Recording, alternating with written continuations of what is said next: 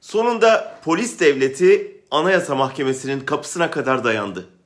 İçişleri Bakanı Süleyman Soylu kararını beğenmediği Anayasa Mahkemesi'ni doğrudan hedef aldı. İktidarın yüksek mahkemeyi tanımama huyunu iyi biliyoruz. Biz Anayasa Mahkemesi kararıyla tahliye edildiğimizde o dönem başbakan olan Erdoğan bu karara saygı duymuyorum, tanımıyorum, uymuyorum diyebilmişti. Şimdi de İçişleri Bakanı AYM Başkanı'na güvenlik yerine hukuku koyarsan sen bile sokağa çıkamazsın mesajı veriyor.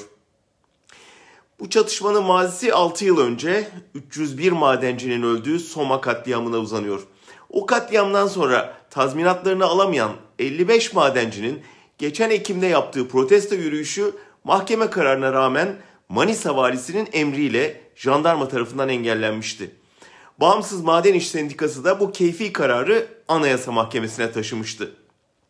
Yüksek Mahkeme toplantı ve gösteri yürüyüşleri yasasındaki şehirler arası karayollarında gösteri yürüyüşü düzenlenemez hükmünü anayasaya aykırı buldu ve iptal etti.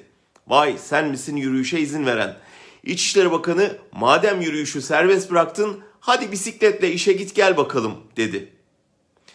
Bunun tercümesi şu. Özgürlük demek güvensizlik demektir. Güven altında olabilmemiz için özgürlüklerimizi feda etmemiz şarttır. Polis devleti tam da bu mantığın ürünüdür. Oysa asıl hukuk ortadan kalktığında güvenlik tehlikeye girer. Anayasa Mahkemesi daha önce de kamuda işe gireceklere arşiv araştırması adı altında fişleme uygulamasını iptal etmişti. Özel hayatı didikleyen keyfiliğe karşı çıkarak devletin muhbir ağına zarar vermişti.